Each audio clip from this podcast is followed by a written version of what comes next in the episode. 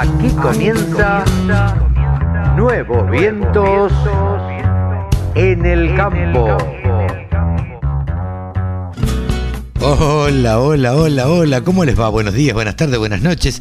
¿Cómo andan mis amigos? Aquí en una edición más de Nuevos Vientos en el Campo por la Radio del Campo. Recordá que si te querés comunicar con nosotros, podés hacerlo a contacto arroba laradiodelcampo.com. Repito, contacto arroba laradiodelcampo.com. Y si no, te comunicas por WhatsApp al 11 31 96 19 22. Te esperamos.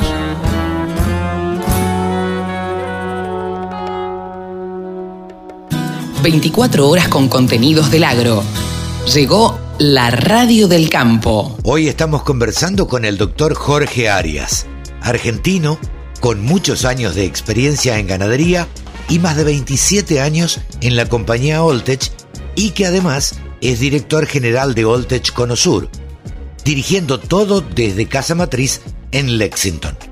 Lo saludamos y le preguntamos, Jorge, cuéntenos de uno de los productos que la compañía va a traer a la Argentina y que es el Crystalix. Crystalix es una marca. Sí. Este, una, eh, eh, Oltec adquirió una compañía hace unos 5 o 6 años, básicamente una fábrica de alimentos aquí en Estados Unidos, y mm, sin saber muchos de nosotros, por supuesto los que estuvieron en la transacción sí lo sabían, también adquirimos eh, Crystalix, o, que es uno de los bloques Sí. que se usan que se usan en este país. Y bueno por supuesto estuvimos afinando puntería aprendiendo un poquito todo el negocio de los bloques y resulta que Crystalix es la marca número uno en el mundo de producción de bloques. Oltec tiene hoy seis formas de hacer bloques. Una de ellas es Crystalix y a nosotros se nos ocurrió llevarlos a, a Argentina así que son blo- bloques para suplementar eh, rumiantes eh, también cuando digo rumiantes pueden poder suplementar este, ovejas Sí. este, y también hay bloques para suplementar caballos, o sea, es una línea muy completa de bloques, por supuesto, nosotros llevamos a Argentina un par de ellos solamente para, para probar, Claro. este, a ver si funcionan este, eh, y, y ver eventualmente eh, cómo se... Lo ideal sería poder fabricarlos en Argentina con la tecnología que existe aquí en Estados Unidos Claro. porque obviamente este tipo de productos pesan, no se puede llenar un, un container con tantos bloques porque se romperían, y entonces toda una historia que, y por supuesto entre, entre el envío naviero y, y los impuestos de entrada, eh, se llevan este, buena parte de, de- del costo de este, de este Claro. producto, así que idealmente sería, la idea es probarlos en Argentina y luego ver si podemos eh, producirlos allá Claro. con, con licencia con licencia nuestra de aquí. ¿no? Estos bloques de qué es lo que contienen eh, para los animales. Hay muchas cosas. eh, eh, a ver, eh, eh, la línea de bloques eh, aquí en Estados Unidos son más de 40 fórmulas, para que tengas una idea. Este, por lo tanto, se puede suplementar, son bloques proteicos para, para suplementar este, ganadería de carnes fundamentalmente, sobre todo ganadería de cría, ganadería de cría y recría, para suplementar pasturas de baja calidad. Es lo más típico, ¿no es cierto? Es suplemento, son bloques, son las famosas sales minerales, nada más que Claro. es un poquito más complicado que eso Sí, sí. un poco más que sales. Eh, también tienen vitaminas, tienen minerales eh, orgánicos, eh, tienen probióticos y prebióticos, pero digamos que hay un, un bloque para cada ocasión. Por ejemplo, hay bloques antimosca, por ejemplo. Antimoscas. Sí, an- antimeteorismo, por ejemplo, ¿no? O sea, hay, eh, eh, la variedad es muy grande. Nosotros lo- los que llevamos a Argentina son bloques que suplementan pasturas en invierno con déficit de proteínas, básicamente. Pero, pero como te digo, este, vos podés formular un bloque. El bloque básicamente es un, un vehículo de tecnología, ¿no es cierto? Claro. Vos tenés el bloque y ahí podés meter cosas que ayuden a resolver o, o a mejorar un determinado déficit que, que pueda tener el sistema en ese momento, ¿no es cierto? Por ejemplo, un déficit proteico, ¿no? Claro. O un déficit de algún de algún mineral en particular. Eh, eh, con, con, esta tecnología entiendo, Jorge, que se podían hacer bloques a medida, entiendo, ¿no? Sin, ninguna duda. Me, estaba pensando, digo, para la Patagonia. Digo, para, para, para el mercado ovino. Tanta falta hace de pastos y, y más y que necesidades que pasan las ovejas en, en este tiempo, en, en el invierno. Digo, todo esto podría, podría suplementarse, ¿no? Sin ninguna duda, y de, hecho hay mucha tecnología dedicada a la, parte ovina, justamente porque por lo general en cualquier sistema ovino mundial estos animales están eh, los sistemas productivos están sobre, sobre pasturas naturales, sobre zonas alejadas, marginales, y bueno, la suplementación mineral es importante y estos bloques cumplen un rol importante porque vos obviamente lo manejás en el campo y no tenés que andar atendiendo animales todos los días, ¿no es cierto? Inclusive los bloques tienen, los bloques tienen algo mágico en el sentido logístico de su utilización, porque por, la ubicación estratégica del bloque en el campo también podés, manejar pastura. Estamos conversando con el doctor Jorge Arias de Oltech y, doctor, por lo que tengo entendido de la alianza de Oltech y Neogen, nace el programa RapidRead para el control de las micotoxinas. Cuéntenos ¿Qué es el RapidRead? RapidRead es de Neogen. Neogen es una compañía que vende equipos, equipos para evaluación de distintas cosas. En este caso en particular mide micotoxinas. ¿no? Ahí eh, básicamente micotoxinas, como la palabra lo indica, son toxinas producidas por hongos que son comunes denominadores en cualquier este, cereal, eh, fundamentalmente maíz y trigo, algo en soja, este, son habitantes normales de un cultivo. Eh, los hongos, los hongos producen micotoxinas, las micotoxinas son tóxicas para los animales, hay que controlar el efecto de estas para que para que no haya problemas de productividad o de salud animal. Claro. Y este Neogen es una compañía que produce aparatos para medir estas micotoxinas. Y Olt tiene un programa que es para controlar estas micotoxinas o reducir el efecto tóxico en animales. Ahí nos asociamos un poco con, con Neogen Internacional para eh, ellos ofrecen sus equipos de medición de micotoxinas y nosotros ofrecemos los programas para paliar el problema de micotoxicosis que es común en todo el mundo, ¿no es cierto? En este espacio de Oltech hemos entendido y aprendido qué son los bloques con suplementos Crystalix y además de la tecnología RapidRead. Gracias. Escucha la radio del campo en tu celular. Bájate la aplicación. Es re fácil. ¿Sabías que la producción ganadera argentina se hace de manera sustentable? Un gran porcentaje de la producción se desarrolla en praderas y pastizales naturales, permitiendo mantener carbono y agua en los suelos, conservar materia orgánica y mantener la biodiversidad del ecosistema. Carne Argentina. Carne sustentable.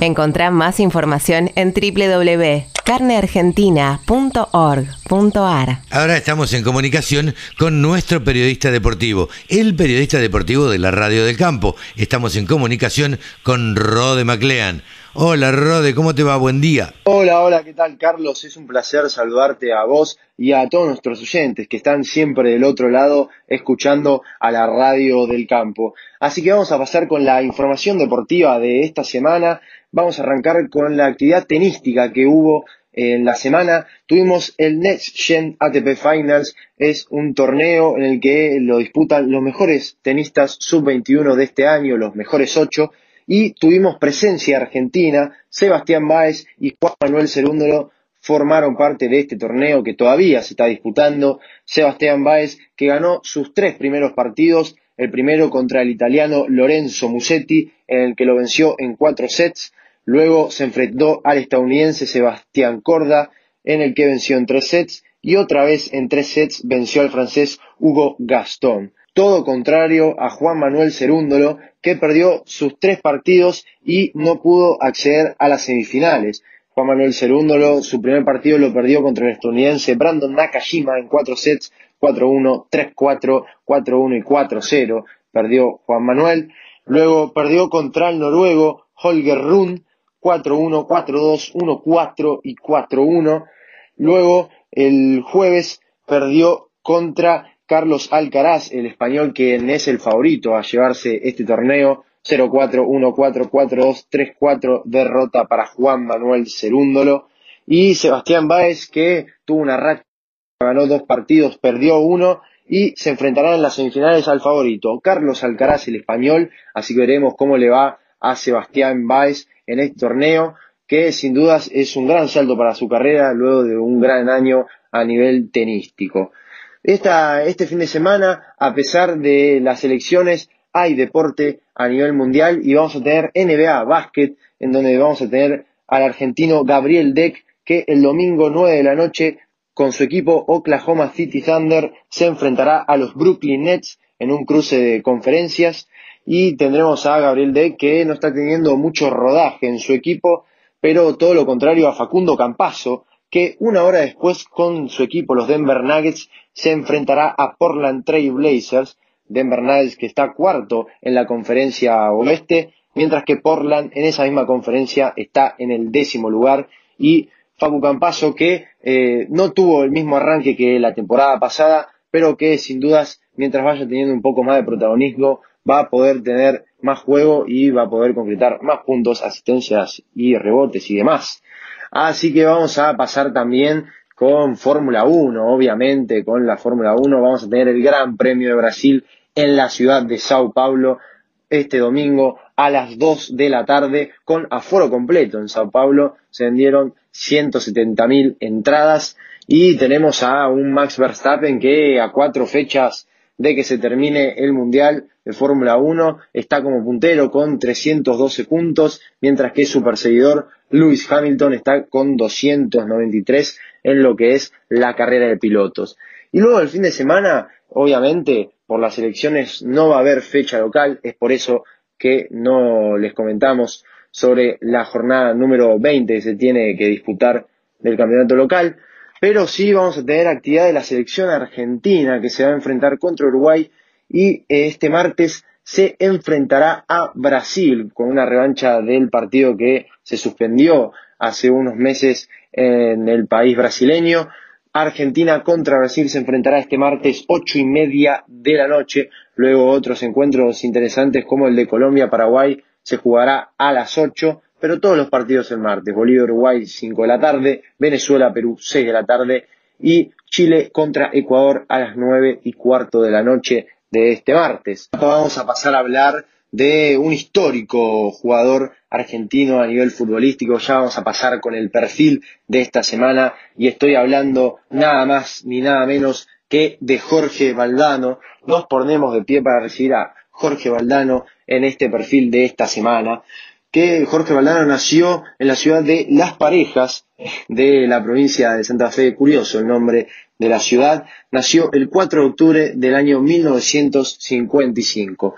Jorge Valdano, que hizo las inferiores en Newell's Old Boys de Rosario y debutó en el año 1973 como profesional. A lo largo de su carrera en el equipo rojinegro, consiguió el torneo metropolitano de 1974, lo que en ese momento fue el primer título de la Liga Argentina en la historia de Newell's Old Boys. Con la lepra, Jorge Valdano jugó 50 partidos y anotó 21 goles estuvo allí hasta 1976 y emigró a España, en el que se fue al Deportivo Alavés, un equipo que para ese entonces estaba en la segunda división española. Allí jugó 107 partidos y anotó 27 goles, para luego en 1980 pasar al Real Zaragoza, que ya estaba consagrado en la primera división española, 172 partidos jugados y 81 goles anotados para en eh, 1984 pasar al Real Madrid, nada más ni nada menos que eh, el mejor equipo de Europa en la actualidad y de ese entonces, y para muchos el mejor equipo de la historia. Eh, en el Real Madrid jugó 120 partidos y anotó 62 goles, una gran marca goleadora. Allí en el Madrid supo conquistar varios títulos, conquistó la Copa de la Liga en el año 1985, la Copa de la UEFA en el año 1985 y 1986 y conquistó la Liga Española en dos ocasiones, justamente en los años 1986 y 1987. Finalmente, en 1987 se retiró como futbolista profesional para que tres años después arranque su etapa como entrenador, que arrancó en el Tenerife, todo en equipos de España, dirigió Jorge Valdano, que estuvo dos temporadas, evitó que en el 1992 el Tenerife descendiera a segunda división, luego pasó al Valencia por dos temporadas, en el que no consiguió ningún título, en el Real Madrid estuvo por dos temporadas desde 1994 hasta 1996 y supo consagrarse como campeón de la Liga Española en el año 1995. Luego estuvo tres temporadas en Las Palmas y luego pasó a formar parte del Deportivo Alavés como entrenador durante tres temporadas, pero después se retiraría como entrenador, se retiraría, no formaría más parte de un staff técnico y vamos a repasar su carrera con la selección argentina, que obviamente es muy importante. En la selección argentina jugó 22 partidos y anotó 11 goles. Jugó los mundiales de España 1982 y de México 1986, el último mundial que ganó la Argentina, que tenía un equipazo con Bilardo como entrenador y jugadores como Jorge Burruchaga, Diego Armando Maradona, Oscar Ruggeri, etcétera Valdano anotó cuatro goles en ese mundial, anotó dos contra Corea del Sur, uno contra Bulgaria y el más importante, el segundo tanto parcial contra Alemania en la final, final que Argentina ganaría por 3 a 2 y se llevaría su segundo campeonato del mundo en lo que va de su historia. Luego, en el año 2017, ingresó al Salón de la Fama de la FIFA para consagrarse una vez más como un gran jugador en la historia del fútbol mundial y del fútbol argentino también, por supuesto. Jorge Valdano, este fue el perfil de esta semana. Espero que les haya gustado. Así que, Carlos, te veo la próxima semana con mucha más información deportiva y con un nuevo perfil de un, de un deportista perdón, argentino que siempre lo traemos cada semana para recordar los grandes logros que consiguieron junto a la selección nacional o junto a sus equipos y por qué son relevantes para el deporte nacional. Así que nos vemos la semana que viene. Te mando un saludo, Carlos. Chau, chau. Rode MacLean ha pasado por los micrófonos de la Radio del Campo. ¿Sabías que la producción ganadera argentina se hace de manera sustentable? Un gran porcentaje de la producción se desarrolla en praderas y pastizales naturales permitiendo mantener carbono y agua en los suelos, conservar materia orgánica y mantener la biodiversidad del ecosistema. Carne Argentina. Carne sustentable. Encontrá más información en www.carneargentina.org.ar. Todas las noticias. Toda la información. La radiodelcampo.com. Ahora estamos en comunicación con Javier Labría. Saben ustedes que es el periodista que más sabe de ovinos en la Argentina. Hola Javi, ¿cómo te va? Carlito, ¿cómo andas? ¿Cómo va eso? Pero muy bien, por suerte. Vamos entonces a los precios de lanas y carnes. Les cuento que esta semana se trabajó en los mercados de lana australianos con una oferta de 37.600 fardos, de los cuales se comercializó el 86%. Recordemos que al cierre del periodo anterior se habían inscrito para estos días 40.700 fardos. Esta semana tenemos que hablar de una baja actividad respecto de semanas anteriores en cuanto a los compradores chinos. Menos puja en comparación a periodos anteriores. Estamos hablando de tres problemáticas que eh, detuvieron esa actividad de alguna manera y tienen que ver, por un lado, con el COVID, como ya venimos hablando, por otra parte con lo que tiene que ver con los contenedores y los fletes y por último con la energetización de las fábricas en China, por lo cual por el tema del cambio climático tuvieron que reducir sus actividades a tres jornadas comerciales en la industria lanera en China y eso de alguna forma frenó, puso un pie en el freno en la actividad de los compradores chinos en el mercado australiano. Si miramos a contracara, Europa estuvo empujando y logró mejores valores eh, en cuanto a las adquisiciones, pero esto de alguna manera no repercutió eh, positivamente, ya que no había tanta puja en las salas de venta. En cuanto a los números, tenemos que eh, analizar que el segmento, que va de 20 micras y media a 26 micras, fue el único favorecido. El resto de las lanas perdieron terreno, tuvieron quebrantos. Eh, en cuanto a lo que es la semana próxima, se espera en el mercado australiano una oferta mejor, 44.700 fardos, y de alguna manera eh, están esperanzados de que no siga perdiendo terreno este mercado en cuanto a lo que tiene que ver con el punto de vista de los productores. Ahora, cambiando, yéndonos hacia lo que es el mercado neozelandés, se trabajó esta semana en el mercado en la isla norte con una oferta de 5.600 fardos, mejora en todos los valores y solamente eh, o mejor dicho, se comercializó el 95%. Para la semana próxima se espera en Nueva Zelanda una oferta en la isla sur de 6.800 fardos. En cuanto a el mercado australiano y los valores, tenemos que previo repasar que está mejor en cuanto a la cantidad de eh, fardos que pasaron por esos mercados, ya se superó el medio millón en cuanto a lo numérico y en cuanto a los valores se está por encima de los números que se venían observando a esta misma altura del año pasado. Vamos a los números que se reflejan entonces en el sistema, el sistema CIPIM en nuestro país. Tenemos las lanas de 17 migras, 60% de rinde del peine, la preparto 7,95, la posparto 7,68, 20 migras, eh, 55% de rinde al peine, la preparto 4,3 centavos y la posparto 3,93, 24 migras y media, acá vamos a ver una mejora respecto de la semana previa, 60% de rinde, 2,95 y 2,90 y 27 migras, 55% de rinde, estamos hablando ya de una cruza patagónica, un dólar con 60 centavos. Cambiamos ahora, pasamos a eh, zona no patagónica, la lana de 20 micras, lana merino, zona provincia de Buenos Aires específicamente, 60% de rinde, menos del 3% de materia vegetal, 4 dólares con 44, del 3 al 5% de materia vegetal, 4 con 22 y del 5 al 7% de materia vegetal, 3 con 63. 22 micras, acá vemos también una mejora, 60% de rinde, menos del 3% de materia vegetal 3,91, del 3 al 5% 3,71 y del 5 al 7% 3,19.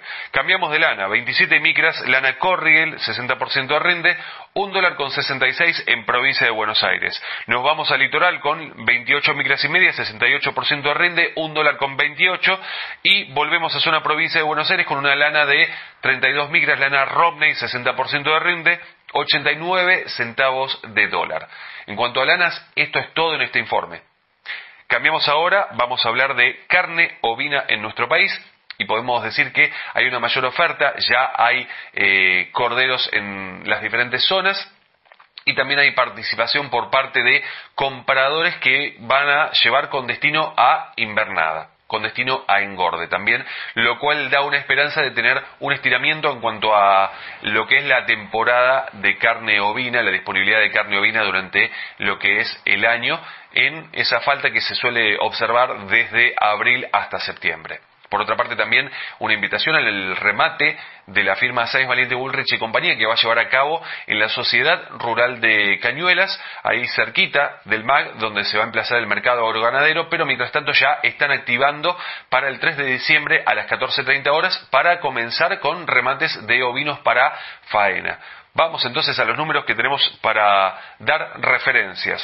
El adulto en zona patagónica de 270 a 360 pesos el kilo, el cordero liviano 450 a 550, el pesado, lo poco que se consigue, 450 pesos el kilo y el refugo, esto es por cabeza tanto para faena como para invernada, 2.900 a 3.000 pesos. Todo esto al productor sin IVA, puerta del frigorífico, es decir, a la carne.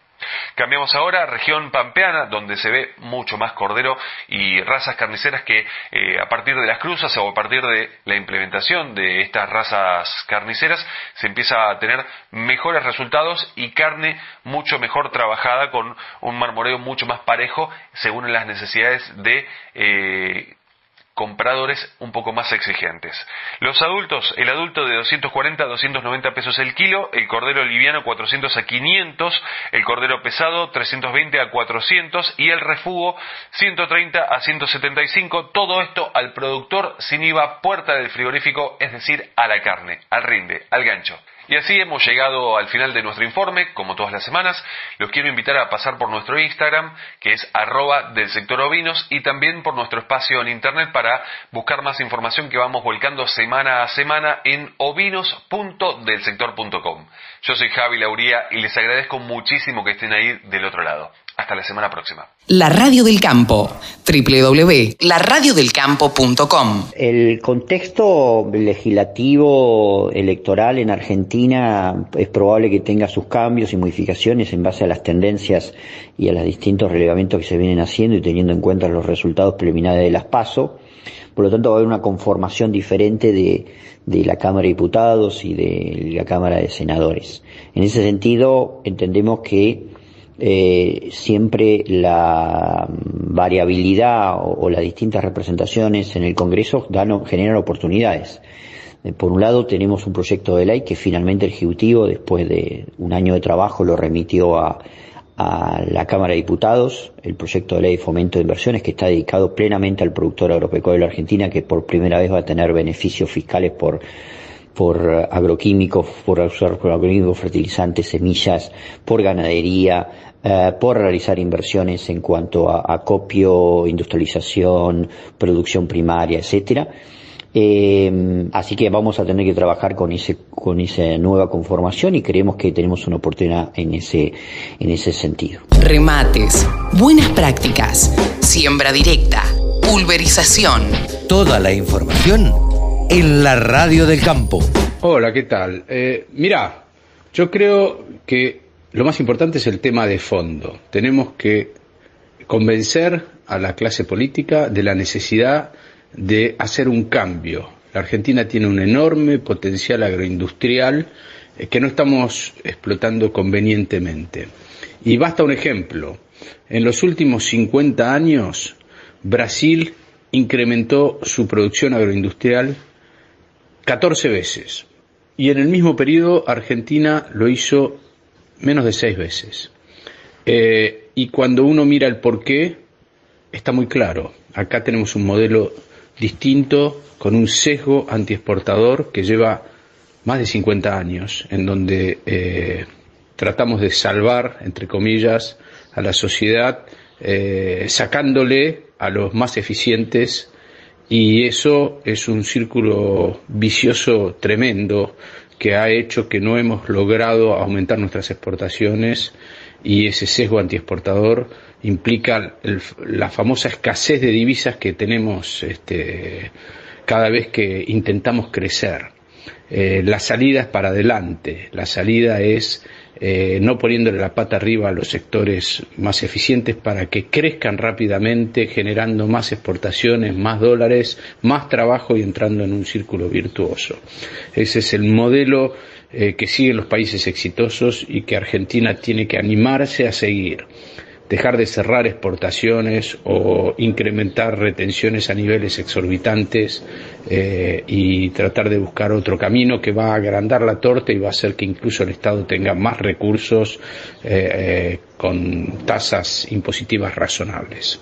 Yo creo que en eso tenemos que trabajar ya, porque la oportunidad todavía está y la Argentina puede salir adelante eh, pero este sector tiene mucho para dar si lo dejan hacer. En Agrofy transformamos la manera de comprar los productos que necesitas para tu campo. Ingresa en agrofy.com y busca entre más de 150.000 productos y las marcas más destacadas del agro con ofertas imperdibles. Agrofy, la mejor opción para tu campo.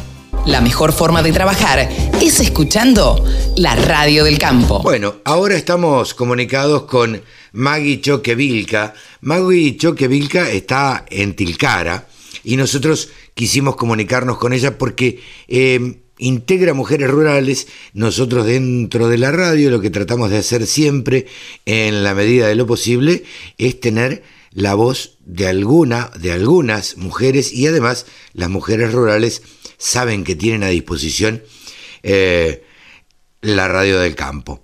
Magda Choque Vilca es una ingeniera agrónoma especializada eh, en, en, papas, podríamos decir. Si alguien tiene que hablar de papas en la Argentina, es Maggie. Hola Maggie, ¿cómo estás? Gracias por atendernos.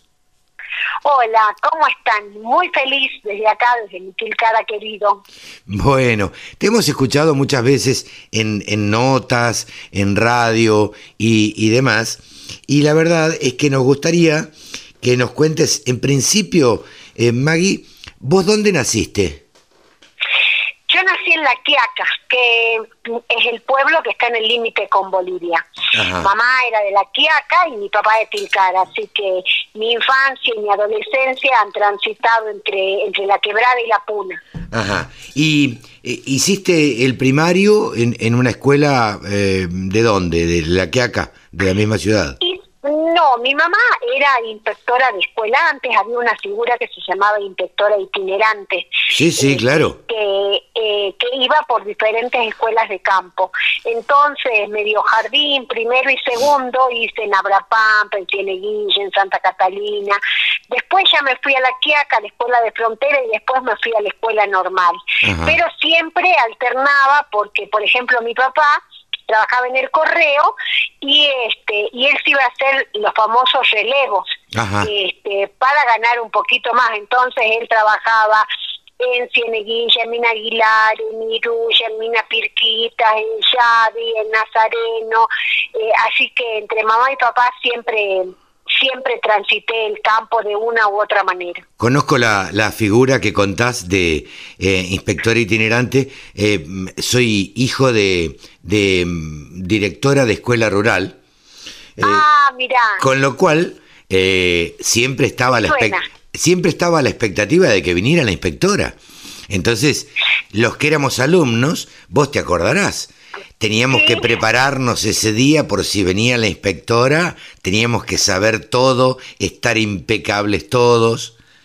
Sí, sí, sí, mamá siempre decía que uno veía la puerta de la escuela y sabía cómo era el director. Totalmente, Este, totalmente. Decime, ¿y después estudiaste, hiciste el secundario en, en, eh, en dónde? eh, yo hice el secundario en San Salvador porque en ese momento no había secundario en La Quiaca. Ajá. Este y me fui interna al colegio del huerto porque este no no no no tenía otra forma y después me quedé a estudiar en la universidad de Jujuy Claro. Y ahí te recibiste de ingeniera agrónoma. sí ahí me recibí de ingeniera agrónoma Bien. ¿Cómo es que de alguna manera la gente te, te señala o te tiene como referente de lo que es la papa en la Argentina? O la papa, podríamos decir, no la papa que se cultiva acá en la provincia de Buenos Aires, que es la papa común que nosotros conocemos, sino de un montón de clases de papa que acá en Buenos Aires en general eh, no la conocemos. bueno mira yo creo que para, para- al decir la verdad Sí. yo creo que las papas me encontraron a mí no yo a las papas Mira vos. Este y, y estoy segura, pero eh, no lo digo en el sentido literal, Sí, ni sí. siquiera en una en una cuestión metafórica. Yo terminé la universidad y mi eh, tesis en la universidad fue sobre plantas tintorias autóctonas, porque Ajá. yo venía eh, tratando de ubicarme siempre en el perfil de quedarme en mi lugar. O sea, nunca en mi, en mi cabeza estuvo irme a otro lugar. Claro. No, no, no. Yo, yo quería quedarme. Y mm, eh, en ese momento, este, eh, empecé a trabajar en el campo. Uno sale de la universidad un poco, este, con con una lógica de construcción del conocimiento eh, diferente a la que por ahí yo traía de mi casa, ¿no? Claro. Este, eh, entonces primero me dediqué a buscar las plantas tintorias. En el medio de eso, a mí se me ocurre, este, eh, a mí ahí tengo dos pastiones. Por un lado, todos los cultivos andinos, en especial mis amores que son las papas, Sí. y la otra es la cocina. Y yo Ah, quería mira. comer una comida que se llama el papaguayco. El papaguayco es una comida que se hace con la cosecha de las papas. Ajá. ¿Con la qué? Eh, Perdóname. Con- Cuando se cosechan las papas, cuando Sí. se hace la cosecha, las primeras las primeras papas que salen se las hace hervir ahí en el campo nomás Ajá. y se pica un, el quesito de cabra con cebollita y tomate porque es comida de cosecha y se come la papa con esa salsita de queso de cabra Ajá. que mira te hablo y se me hace agua la boca. a mí también. Este, este, y para esta comida hay una papa muy especial que es la papa tuni, porque es una papa que tiene una cocción rápida, que vos has visto que acá en la puna o en la quebrada tiene una cocción rápida, no es menor. Claro, claro. Y aparte es harinosa, es la reina de las papas. Ah, mira. Y este y no, no podía mi abuela hacerme esa comida porque no había las papas. Bueno, empiezo un poco a ver cómo se hacía, que por qué no venía y la gente me dice se está perdiendo porque en ese momento la papa bajeña que nosotros llamamos este em, estaba digamos estaba más barata que eh, eh, que la que la papa nuestra que la papa andina y que la- en ese momento eh, nuestra papa nosotros le decíamos papa criolla. Claro. este y bueno así digamos empecé y dije bueno que se están perdiendo las papas viste estas cosas que tienen las agronomas vamos a empezar a colectar a ver por qué se están perdiendo y qué sé yo. Y en esta eh, en esta en este recorrido de ver por qué se estaban perdiendo hago primero una colecta de todas las papas para para porque yo estaba organizando una feria de semillas de papa para que la gente se intercambiara las papas Ah, ah, mira. este, porque la gente me decía que las papas se perdían porque se habían perdido las ferias locales. Al trazar la ruta 9, Sí. se perdieron los espacios de vinculación históricos. Se empezaron a vincular a través de las rutas Ajá. y empezaron a aparecer los mercados más que las ferias. Claro. Entonces, estas ferias de, de- de- estas ferias de, de pueblo, estas ferias de comunidades.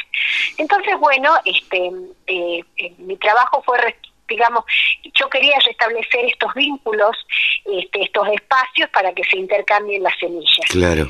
Y bueno, empecé a recolectar las papas y este y, y, y, bueno, pero ahí con esa recolección de las papas las empecé eh, trabajando tal cual como las plantas tintorias.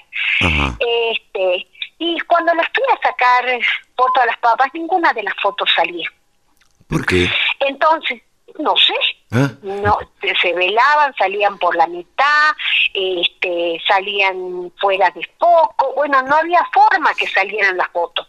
Mira Estoy vos. diciendo que la saqué bajo una campana, le pedí a un fotógrafo que la sacara, me la llevé a la facultad.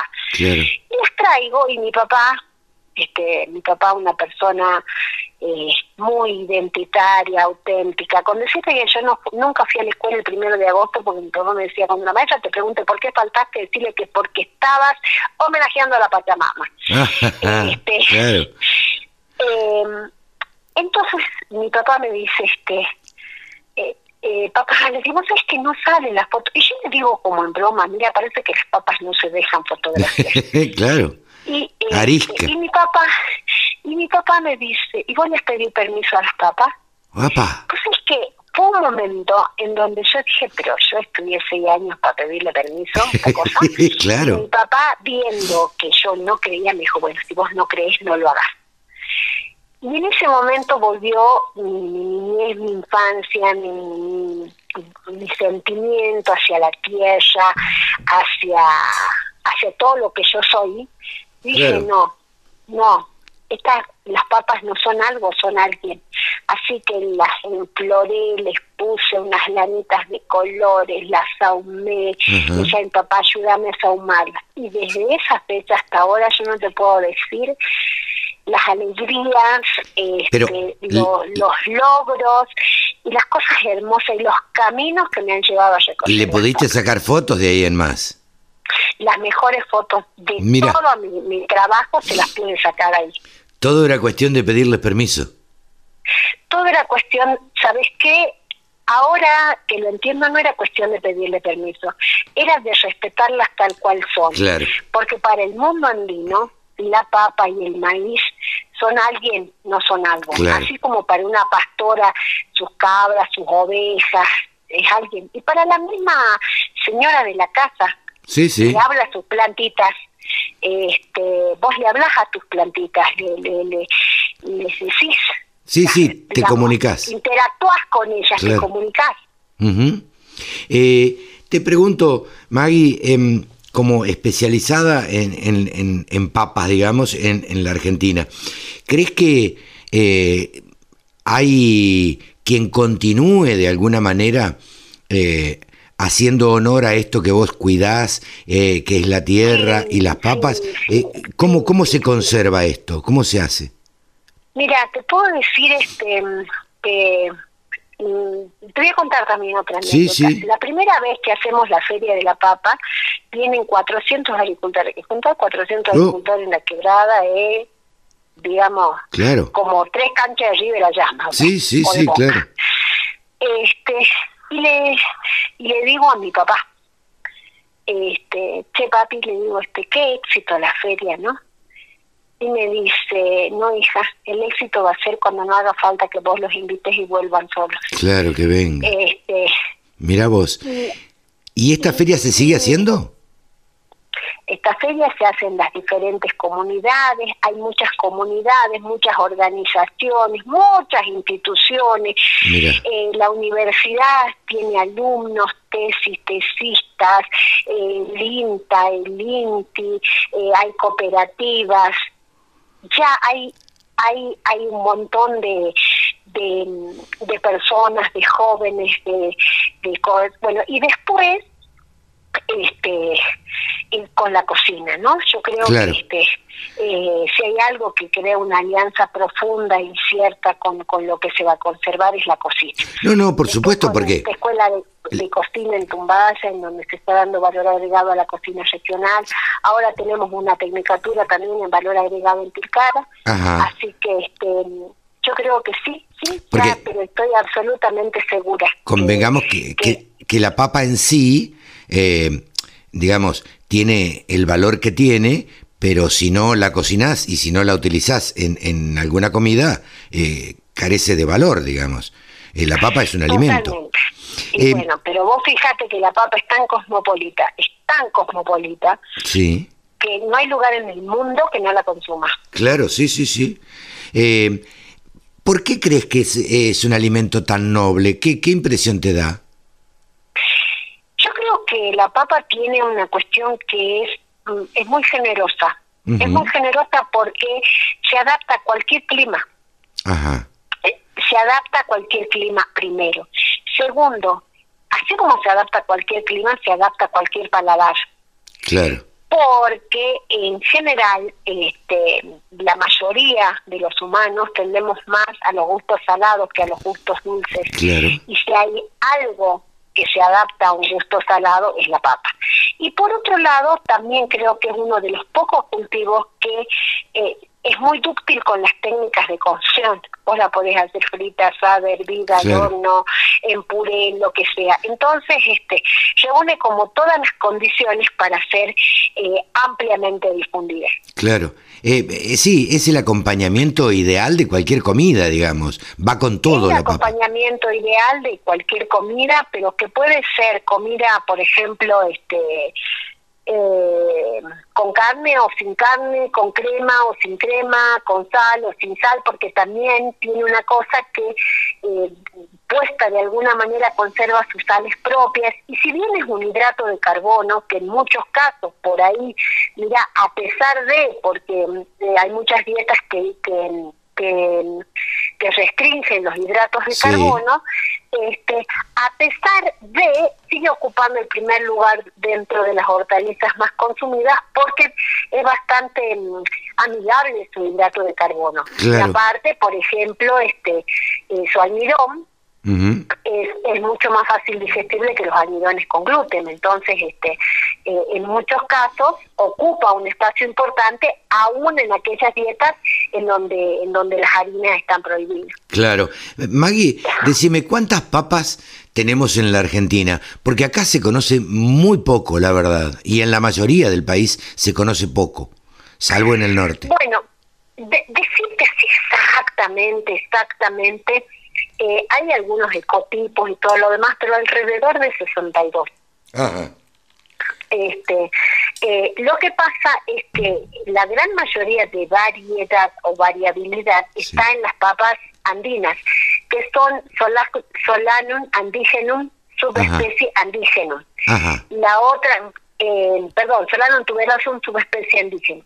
La otra es Solanum tuberosum, subespecie tuberosum, que es la papa bajeña, que nosotros decimos que es la papa de Balcás y todo lo Claro. demás. Hay mucha menos variabilidad, aunque eh, digamos, por ejemplo, en una zona análoga en términos de, em, de paralelos, está el, el, genocentro de Chiloé, que tiene gran variedad y variabilidad de papas, este, como el, centro más austral, ¿no? Que está en Chile. Mira vos, eh, ¿se pueden hacer postres con las papas? Totalmente, se pueden hacer postres, dulces, eh, de este, bueno, de hecho, el vodka, este, eh, alcoholes, este, cremas, podés hacer, mira, hay un libro que se llama Las 10.000 recetas con papa, que lo hizo el Centro Internacional de la Papa de Perú, y recolectó recetas de todo el mundo en donde es utilizada la papa. Por ejemplo, mm, los lácteos, este, eh, vos fijate, ¿cómo será la papa generosa, que es el plato identitario de, países en donde no nació la tortilla española, los lácteos? Hay, hay, hay, un montón de países que lo han adoptado tanto que ya es, es, parte propia. Holanda. Pero eh, vos decís que la papa no, no, no existía ahí. No, no, no, no, no. La ah. papa, digamos, todas las variedades originarias y el, el, el, el, germoplasma básico de la papa es americano. Claro. Después, este, bueno, en, el encuentro, para ser este, políticamente correctos, este, se llevaron eh, muy sutilmente las papas a Europa. Sí, sí, claro, en el encuentro. Y a hoy, y a hoy nosotros, si quisiéramos hacer una exportación a Europa, tenemos que pasar un proceso cuarentenario. Ah, mira vos. Y sí, claro. Claro, claro. Inclusive, por ejemplo, Francia, creo, Francia o Holanda. El año pasado o el año pasado sacaron una, una papa con forma de corazón que se llama Sherry. Este, que es, bueno, pero eso entra, entra dentro de lo genéticamente modificado. exactamente. Claro. Sí, sí, sí. Lo cual eh, estaba leyendo el otro día, eh, genéticamente modificado, hay algunos que escuchan esa palabra, se horrorizan y dicen, eh, ¿por qué hacen eso? y, demás. y, creen que es todo lo contrario orgánico, pero puede ser genéticamente modificado y podría ser orgánico también, ¿o no? Es que son dos concepciones diferentes. Claro. digamos, mm, orgánico significa una línea de productos que, que no tiene agroquímicos y que está bajo determinadas condiciones de certificación que no posee agroquímicos. Claro. Otra cosa es agroecológico. Claro. Agroecológico ya es una semilla varietal que tiene el perfil de la conservación de la semilla y otra cosa. Pero orgánico sí puede ser perfectamente, este, vos puedes tener una soja transgénica orgánica. Claro, totalmente, a la cual nos, se, la, se la ha cultivado y no se le ha puesto en ningún agroquímico. No, o bien lo puesto en los tenores permitidos que puede producir una certificadora. Claro, claro, claro, claro. Eh, Maggie, eh, ¿cómo, ¿cómo es tu, tu actividad actual? ¿Vos te dedicas a qué? Yo en este momento tengo, este, estoy a cargo de la coordinación de la Universidad de la Sede Quebrada y Puna. Este, atiendo cuatro lugares, Humahuaca, Tilcara, Abrapampa y La Quiaca, acá hay cinco, siete, ocho carreras, digamos, hay dos carreras en Tilcara, tres carreras en, en Humahuaca, una en Abrapampa y tres en La Quiaca. Este, eso es por un lado. Y por el otro lado, coordino la tecnicatura en cocina. Ajá. ¿Cómo es esto? por el otro lado, soy parte del miembro de la comunidad Kush del Centro de Investigación. Pero no te creas que son tres precios distintos, ¿no? Es no. Medio, es medio como la Santísima Trinidad. Escúchame, ¿cómo es esto de la cocina? A ver, ¿cómo, cómo investigaste vos? Mm, este, eh, acá hay una tecnicatura pública en cocina. Eh, en cocina regional y cultura alimentaria, que depende del Instituto de Educación Superior número 2, esto es de la provincia, y es gratuita y está ubicada en un área rural. Ajá, mira vos. Eh, y, va gente de todos lados de la provincia.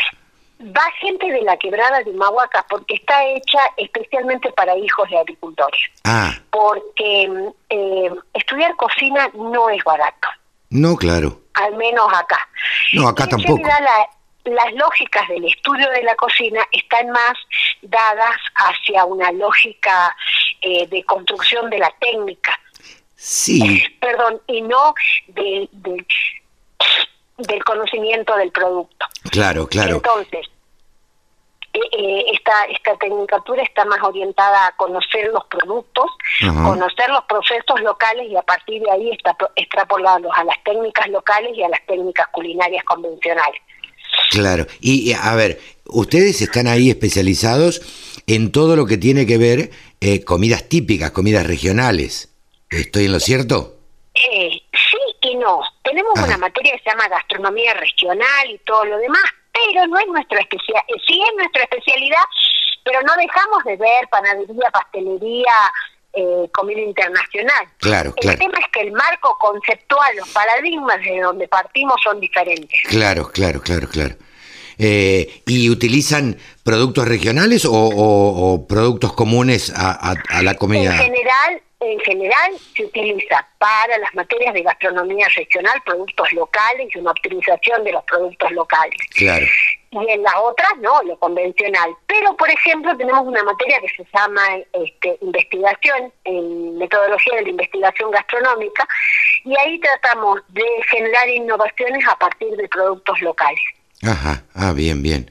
Bueno, eh, Maggie, la verdad es que teníamos muchas ganas de, de charlar contigo, de, de conocerte a través de, de la radio y que eh, este, los oyentes eh, tengan esta posibilidad de, de, de escucharte y de hablar de alguna manera y de intercambiar este tipo de, de sabiduría que tenés vos y esta especialización eh, eh, que, que no existe prácticamente, la especialización No. en la papa, ¿no? No, mira, si bien es cierto, este, los Andes, Bolivia, Perú, Ecuador, tienen trabajos maravillosos hechos. Sí, sí. Yo creo que ahí tenemos dos interpelaciones los argentinos. Eh, eh, primero, sentirnos andinos, porque nos atraviesa la cordillera y sin embargo no tenemos un sentido de pertenencia a los Andes, Claro. como Andes, como andinos. Y la segunda es este repensar nuestra estructura de cultura alimentaria Ajá. eh, porque en general la tenemos más pensada en en, en en lo que por ahí está en una estrategia comunicacional pensado como como habilitado y no en, en una estructura de, de las dinámicas de nuestras producciones locales. Y no estoy hablando de lo andino, estoy hablando de los productos que cada región tiene Sí, sí, sí.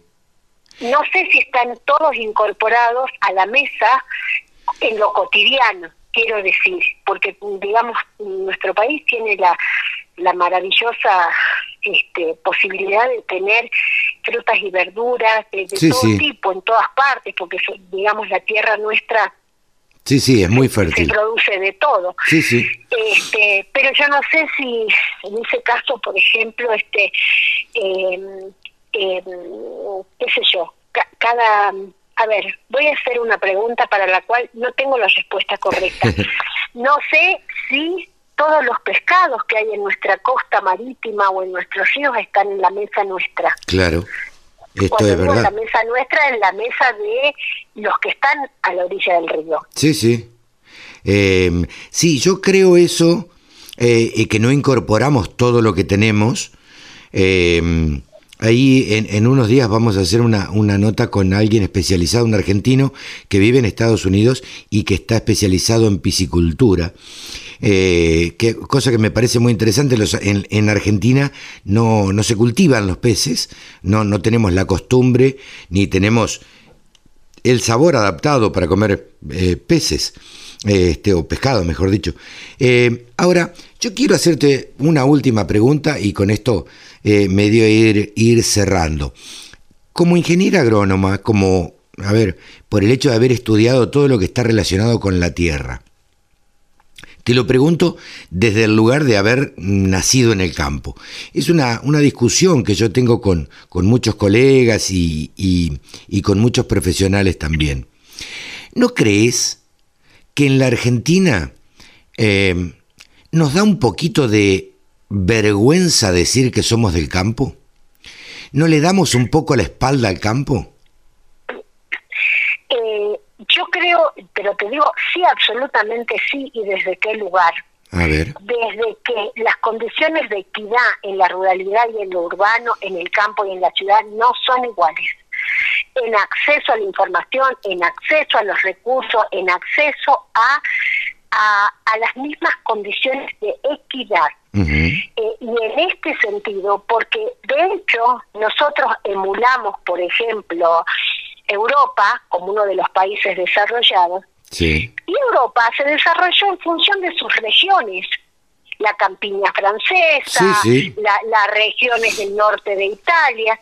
Sin embargo, nuestras áreas rurales no ocupan ese lugar protagónico ni en las políticas públicas ni en las economías regionales con las lógicas de universidad, carreras, Claro. este, eh, sueldos, trabajos, accesos. Entonces, em, por un lado, digamos, creo que no están dadas las condiciones de equidad. Y por otro lado, yo creo que eso de que Dios está en todas partes, pero atiende en Buenos Aires, en nuestro caso, este, eh, se mantiene. Pero no creo que sea solo por, digamos, responsabilidad de la ciudad. Creo que nosotros en el campo tenemos que visibilizar nuestra voz y no solo siempre en la protesta, No, sino totalmente. en la construcción. Claro. En la construcción. Este, mira, eh, yo creo que, por ejemplo, eh, eh, digamos, me enorgullece mi universidad porque ahora está en Tilcara, me enorgullece mi provincia porque tenemos una tecnicatura en cocina en el área rural. Eh, entonces, me parece que eh, cuando yo digo que las políticas públicas no estoy hablando de los gobiernos, estoy hablando del Estado que somos nosotros, Sí, empezar claro. a construir, más allá de las diferencias, un espacio protagónico de la ruralidad. Y después de esto creo que se nos viene una gran oportunidad a nosotros, una gran oportunidad, porque la ciudad y el, met- digamos, y el método urbano y suburbano colapsó. A las pruebas me remito. Sí, totalmente. Entonces, tenemos una excelente oportunidad, una oportunidad estratégica. Lo que sí es tenemos que poder eh, ser generosos, ser como el campo, generosos, Claro. integrarnos, integrar, y ir sumando eh, desde diferentes lugares, desde la, desde la escuela, desde la universidad, desde el mismo campo. Yo eh, hablaba en, en, en alguna de las charlas que yo les digo, ¿cómo será que la autoestima del campesino Sí. porque está ninguneado en algunos lugares este no ha ido de la mano de la construcción del conocimiento que para que muchos padres le dicen hijo estudia para que no seas como yo Claro. Sí, totalmente. Totalmente. Entonces, eso eso vos fíjate que esa es una aberración a nosotros Claro. como sistema educativo Sí, sí. ¿Cómo puede ser que hayamos llegado a esto? De no integrar los saberes, de no considerar otros saberes. Bueno, eh, Esa sí me parece que es una deuda que nosotros, los que hemos podido atravesar la academia, la tenemos que revertir. Totalmente, totalmente de acuerdo con, con lo que decís. Y vos sabés que yo tengo una, una consultora donde tratamos de asesorar a algunas empresas en lo que tiene que ver con comunicación y en algún momento hicimos un estudio que se llamó El campo ausente. A partir de- del conflicto con el campo en el 2007-2008, eh, nosotros nos preguntábamos en la consultora a ver por qué se había generado esto, a ver de dónde partía esto. Y nosotros un poco llegamos a la conclusión que es por falta de educación, porque te habrá pasado a vos, o- Yo creo que es, digamos, disculpame, que yo Sí. creo, no es por falta de educación. no, por falta de educación Creo del agro. que es por falta de integración del sistema educativo al sistema rural. Claro. Porque la escuela fue pensada como urbana, Bueno, no como rural. A esto, a, a esto era lo que yo quería llegar. Yo por ahí dije, le- era una cuestión de educación, pero no, yo lo que quiero decir es, a mí, yo fui a una escuela rural, pero en esa escuela rural donde yo hice el primario, a mí nadie me enseñó cuántas patas tiene una vaca, ni que, para qué se utilizaba el maíz, ni la soja ni existía, pero eh, ni para qué se utilizaba el trigo. El trigo por ahí era lo que nos daba el pan pero nunca tuvimos una educación donde nos contaran lo de el campo. Entonces, me parece que habría que integrar los conocimientos o la educación que tiene que ver con el agro, desde cuánto produce el campo, qué le deja al país y demás, habría que integrarlo a, a la currícula escolar.